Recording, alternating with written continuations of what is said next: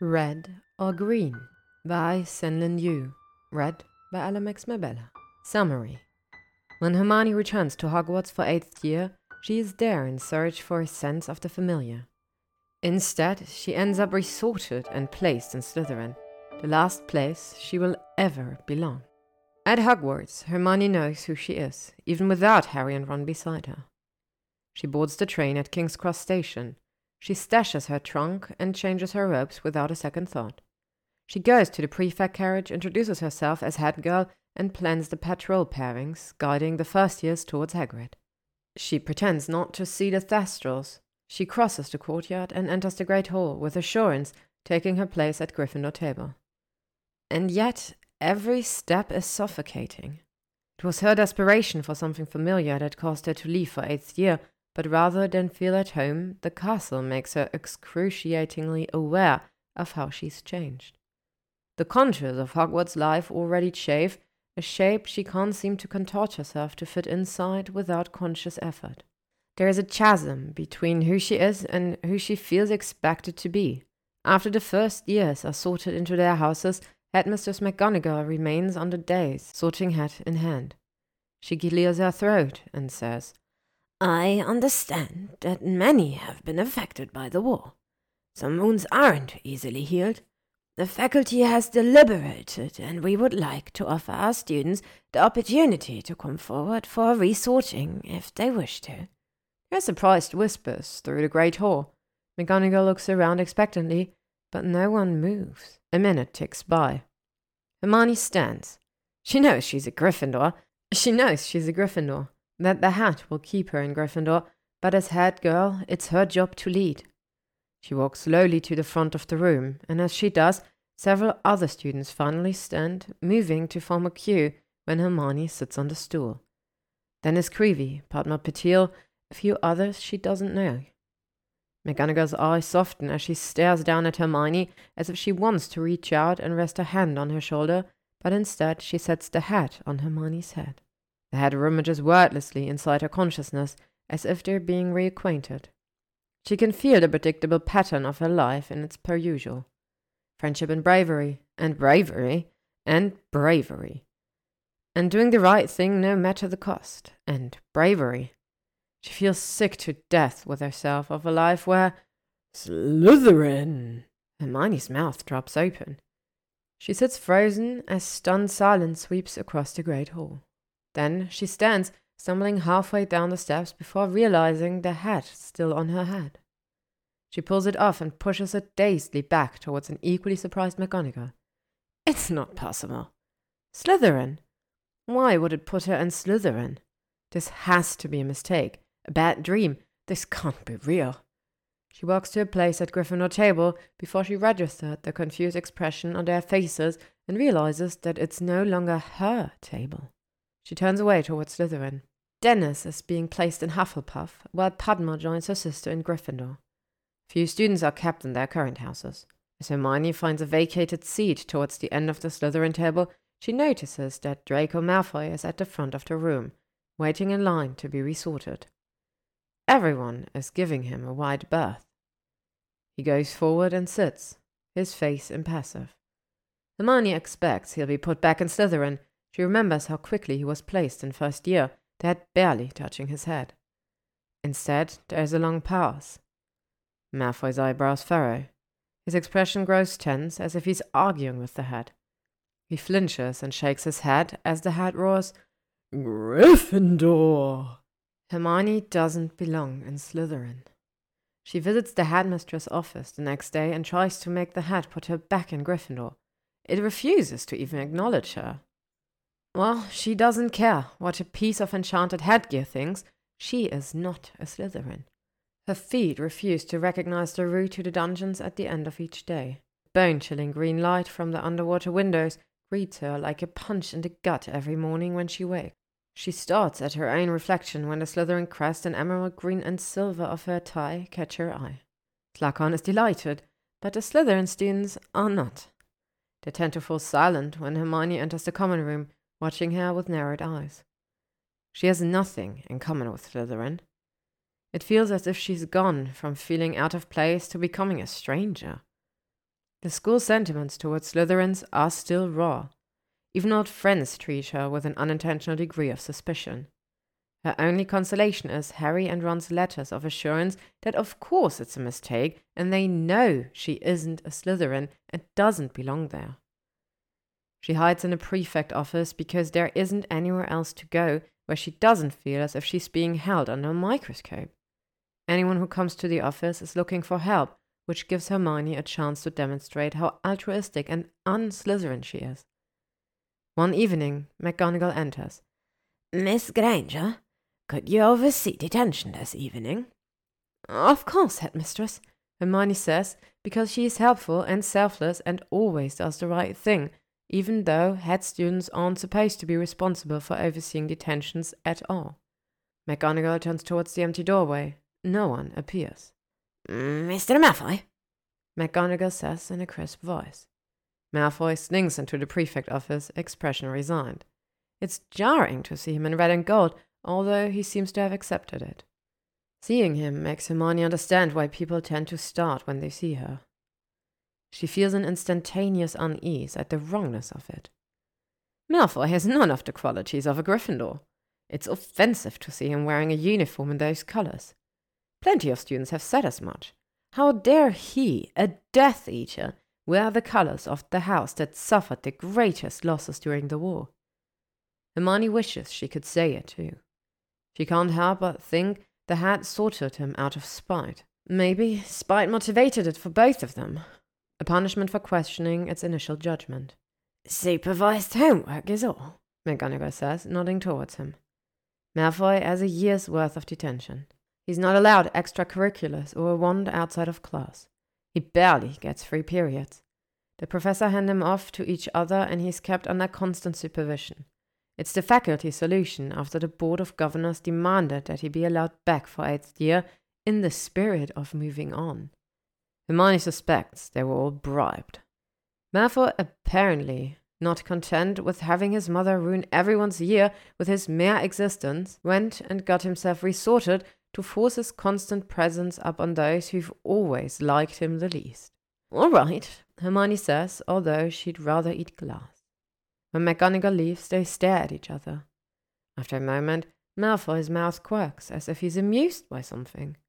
A glimmer of that oh so familiar smirk. What? He hangs a satchel on the back of a chair and sits before looking at her again, seeming to weigh something for a moment before meeting her eyes. Green suits you. She stares at him in astonishment. Malfoy has never before said anything to her that could even be mistaken for a compliment. No, it doesn't, she finally says. Not any more than red and gold suit you. He raises an eyebrow. Ironic, isn't it? She grits her teeth. Just do your homework. He opens a book and begins reading without another word. But the silence is oppressive. She wants him to talk so that she can tell him to shut up. She wants him to bait her so that she can react and lash out without being the instigator. But of course, she knows he won't because he's a coward a snake. He's so irritating. She can't focus when he's just sitting there, making himself a problem. She snaps her book closed and stares wrathfully at him. Why did you want to be resorted? she finally blurts. He puts his book down as if he's been waiting for her to speak. Why do? You? he asks instead of answering. Her mouth goes dry. She wants to tell him it was an accident, that she wasn't even trying to be, but instead she finds herself saying, I don't know who I am anymore. Neville and Ginny were both confused when she said this. The war has made them more sure of themselves, what they are capable of. They endured a trial by fire and a truer version of themselves now. Hermione feels as if she's been left burnt to ashes. Malfoy nods. I suppose we have that in common. She resents the idea that it could have anything in common. She wants to snap at him again, but she has the feeling he wants to talk to her. She goes back to ignoring him. It's a few weeks before McGonagall brings Malfoy back again with a vague excuse. Oh, I'm sorry, he says after nearly an hour of silence. She looks up in surprise and finds him staring at her. It's still a punch in the gut to see him wearing her house colours, the ones she so keenly wants back. She's certain she'd misheard him. What? Oh, I just said I'm sorry. She grips her quill. She isn't looking for an apology. She doesn't want an apology, not from him. Which thing does he even think he's apologizing for? You don't get to say that to me after everything you've done and expected to fix anything, she says. He flushes but doesn't look away or get angry. Instead, he stares steadily at her. Oh, I know. I just. I wanted you to know, in case you ever wonder. I am sorry. The words are as out of place as he is. Her whole world feels inverted. That's the thing, Malfoy. I actually don't think about you at all, she says fiercely. It's a lie. McGonagall brings Malfoy back again. Hermione conceals a sigh of despair. He's a thorn in her side. Being around him aggravates a wound that already refuses to heal. If she didn't have to see him, if she could pretend he didn't exist, she feels like she could also pretend that she belongs in that new world that everyone else seems to be able to settle into. But she can't. No matter how hard she keeps trying, it never gets easier. What's the worst part of being a Slytherin? Malfoy asks, pretending not to notice the way she keeps glaring at him. Everything, she wants to say, everything about being in Slytherin is awful. Cold, she says instead, looking away from him. His presence makes her feel constantly flustered and off balance. Everything in Slytherin is cold. The rooms, the common area, the students. Everyone there either hates her or resents her or looks down on her or wants to use her. She's never felt so lonely in her entire life. And it's always cold.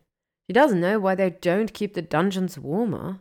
But she doesn't want to go back to the Burrow for Christmas or even visit Gryffindor Tower because she's afraid that she will find that the welcome there no longer warms her.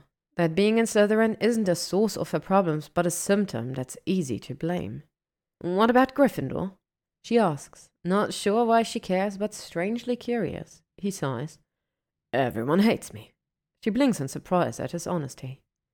That's hardly something exclusive to Gryffindor. They're just the ones who say it to your face, she says dryly. He flinches just slightly, but then looks down and laughs under his breath. Touche. When Malfoy leaves, she feels less angry at him than she usually does. At breakfast a few days later, a school owl drops a thick package on her plate, nearly knocking over her pumpkin juice. She opens it to find a black cashmere scarf detailed with green and silver stripes. There's no name, but there's a note pinned to it for the cold. She doesn't wear it, even though she hasn't used the scarf lately because all of hers are still red and gold. She's not sure how to feel about the gift. Is it a gift? Surely not. Draco Malfoy does not give her gift. That's not the kind of relationship they have. They don't have any kind of relationship. He's a borderline reprobate, and she's the head girl who oversees his detentions, and obviously, he's not giving her a gift. It's a loan. He's lending her a scarf because she said the dungeons were cold. She's not sure she likes the idea that they have a relationship that involves lending things either. It's not a new scarf. While she was checking just to be sure that there's no hexes anywhere, she finds a corner with an expertly applied disillusionment spell.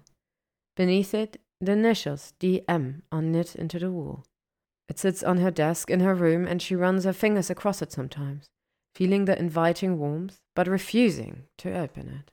When he arrives for another detention more than a week later, Hermione decides not to mention the scarf unless he does, and also resolves that if he does mention it, she'll say she doesn't want it and give it back. She has it in her bag just in case. He doesn't say anything.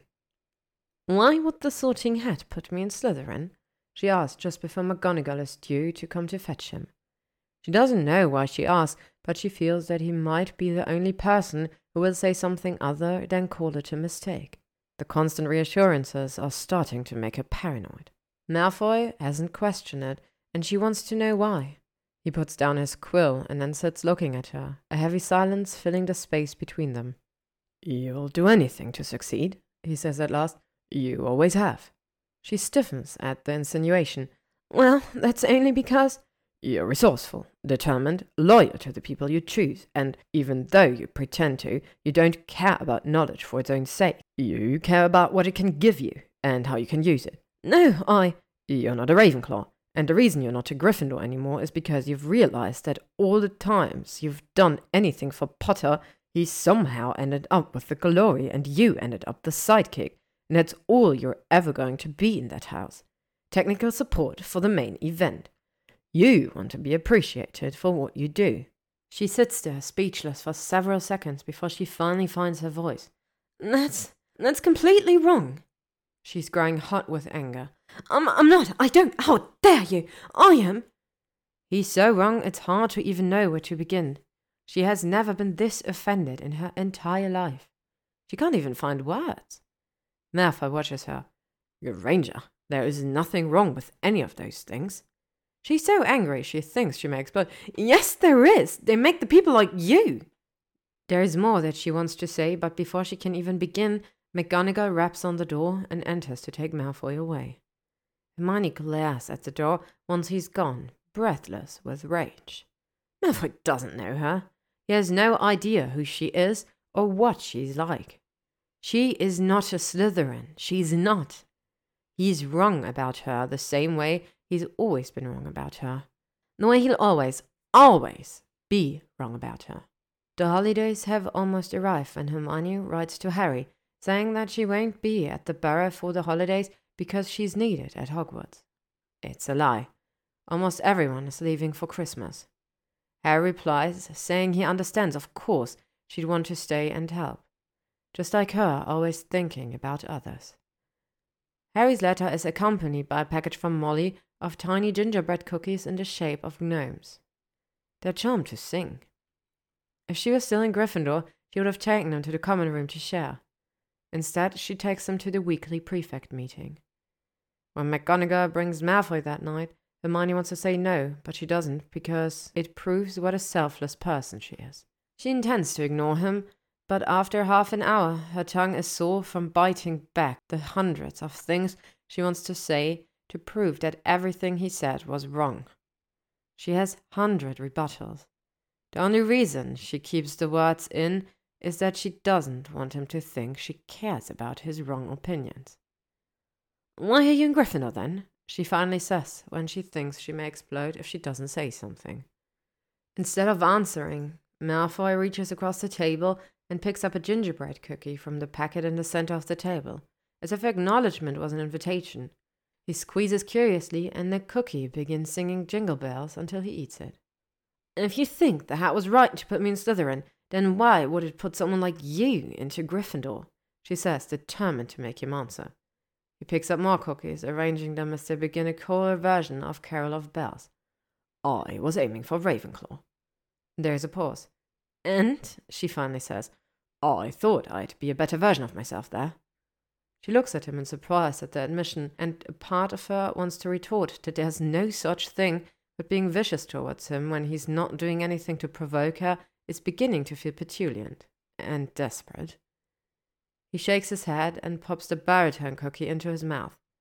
The hat didn't care what I thought. It put me in the house it said would make me the version of myself. Hermione wants to laugh. Really? She's sincerely skeptical. He arches an eyebrow. I wasn't placed in Gryffindor because I've already changed. I was put there because I want to change. And like that, Malfoy finally makes sense again. It explains why he isn't resistant to his resorting the way she is. This is an intentional move, a survival strategy he's employing. He's in Gryffindor to evolve and absorb the traits. He's in Gryffindor to evolve and absorb the traits that he's deemed necessary to survive. It's quintessentially Slytherin reasoning, but at the same time, as much as he questions the hat's judgment, she doubts it would put him there if he hadn't actually wanted to change. Do you think, she hesitates.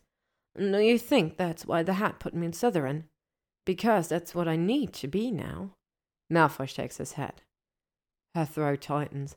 I'm not a Slytherin, she says so forcefully she can hear the childish insistent. He exhales and meets her eyes. You weren't. Past tense. I think surviving the war made you into one. If he were being harsh or mocking or condescending, she would have been able to dismiss him. But he actually sounds guilty, like it's his fault. In her heart, she knows that he's right about her. The Hermione Granger who belonged in Gryffindor is gone, and that's what's been wrong with her. It's why she feels so suffocated by the effort of being herself. The war didn't burn away her imperfections, and leave her a refined, truer version of herself like it did Neville. It transmuted her. She's no longer that person, she can barely even pretend it. And the worst part, the most tragic part, is realizing that she doesn't know when that Hermione disappeared. She'd been so busy trying to keep Harry and Ron safe, she never even noticed herself vanishing. Back of her throat aches as if an unknown grief has captured her. Oh, I need to go. She's not supposed to leave Malfoy unsupervised. Responsible, helpful Hermione Granger of Gryffindor would never abandon her duties for personal reasons, no matter how much she wanted to. Hermione doesn't care. She's tired of being a reliable solution to other people's problems. She stands up and leaves. McGonagall says nothing about Hermione abandoning her duties, but stops bringing Malfoy after that. Hermione feels relieved for the first time all year. The castle is almost empty when Christmas break begins, and there is finally no act for her to maintain. It's like taking off a dress with stays. She feels as if she can properly breathe again.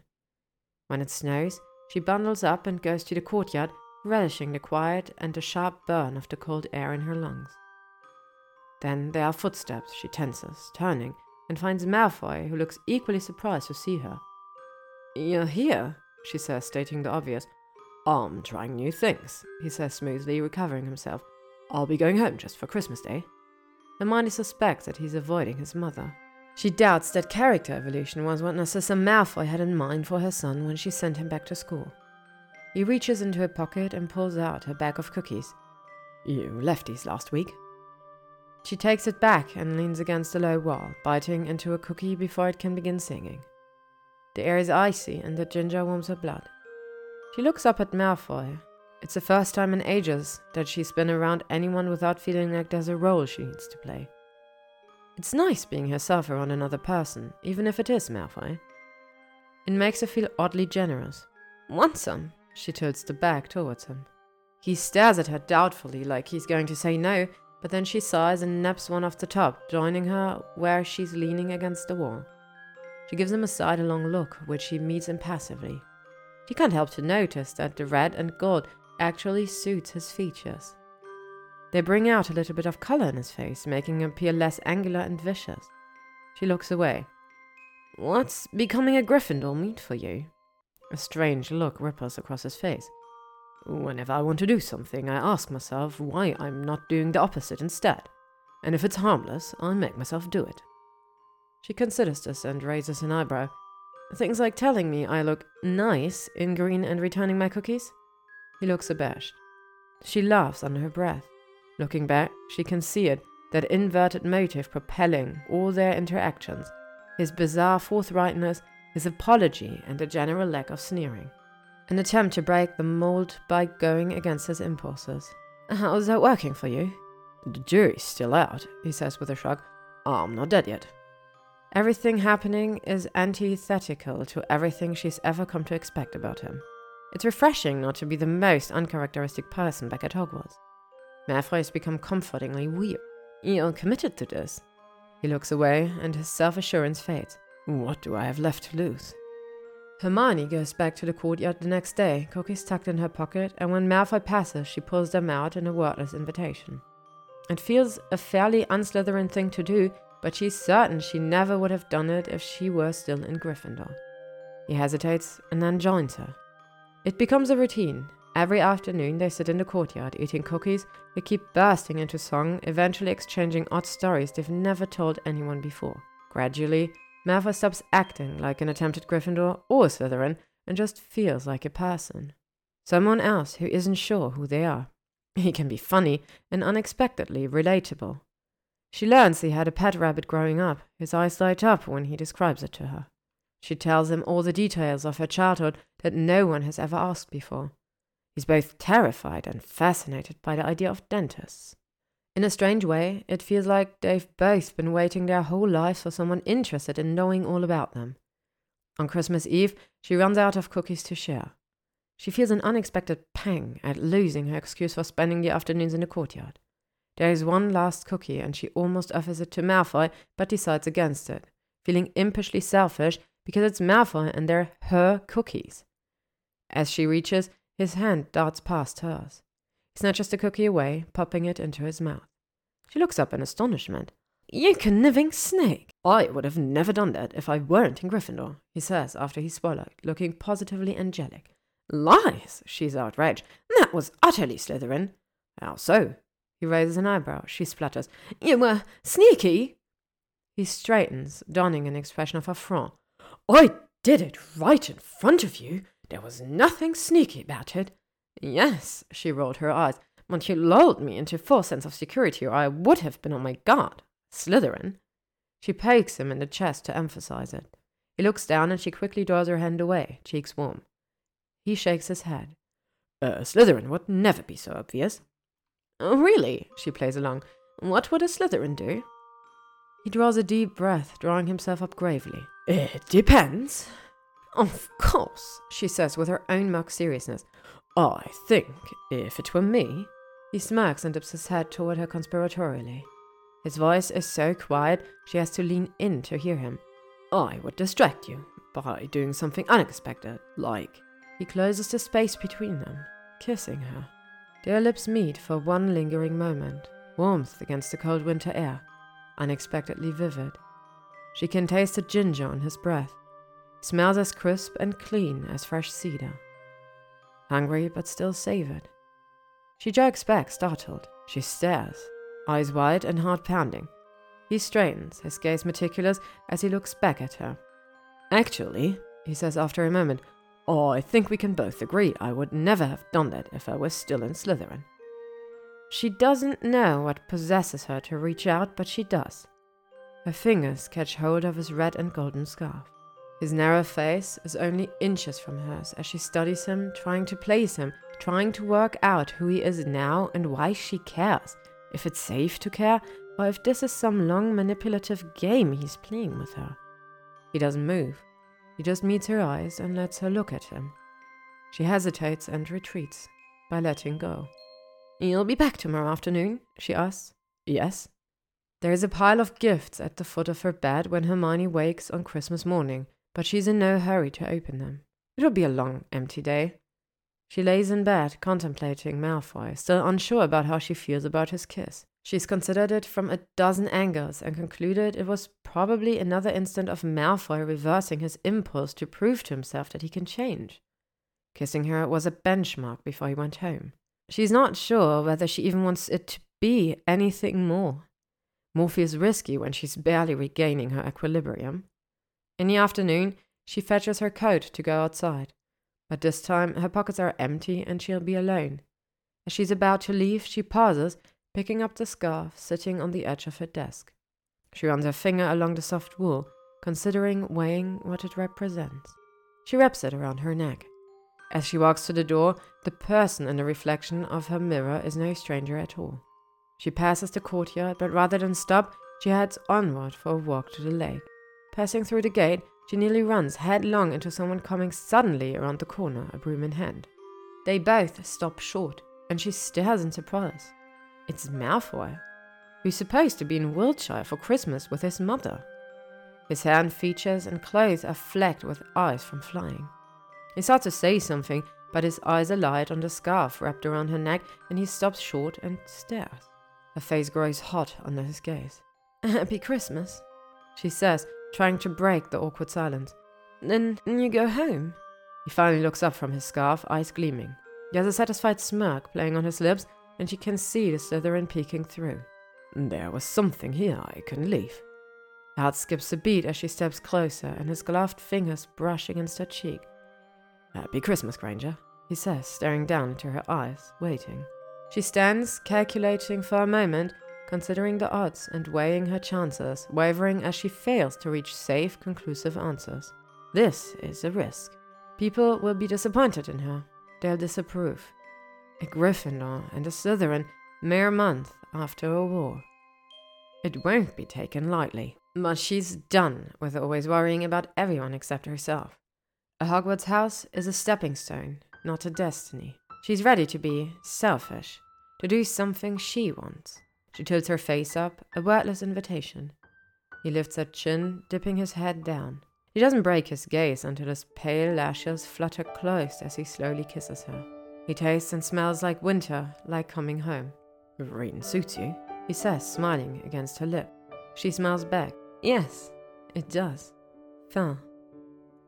Thank you for listening to Red or Green by SenLinYu, read by LMX Mabella.